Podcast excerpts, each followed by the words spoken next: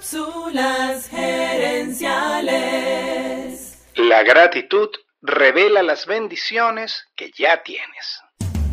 Visita cápsulasgerenciales.com. Saludos amigas y amigos y bienvenidos una vez más a Cápsulas Gerenciales con Fernando Nava, tu coach Radial. Este mes le hemos dedicado varias semanas al tema de la gratitud. Y en esta cápsula quiero darte tres consejos para desarrollar un hábito de gratitud. Para ello, inventé el acrónimo EPA, por específico, pequeño y alineado. Lo primero es ser específico. No basta con decir quiero ser más agradecido. En cambio, debes apuntar a conductas específicas que te ayuden a sentir gratitud. Un buen ejemplo es dar gracias antes de la comida. Este ritual es practicado por mucha gente en diferentes religiones y es un excelente ejemplo de gratitud aplicada. Otro ejemplo es llevar un diario de gratitud, que no es más que una libreta donde cada día notas cosas por las que das gracias en tu vida.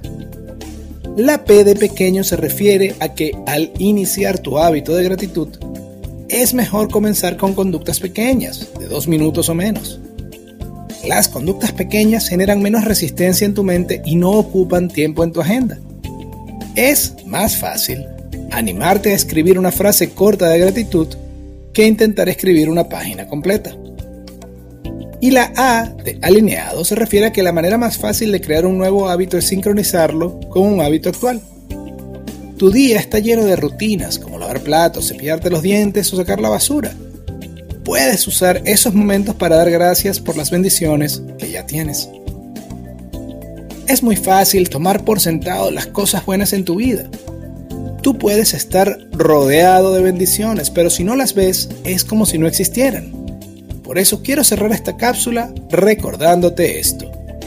La gratitud te revela las bendiciones que ya tienes. Que ya tienes. Amigas y amigos, gracias por tu atención.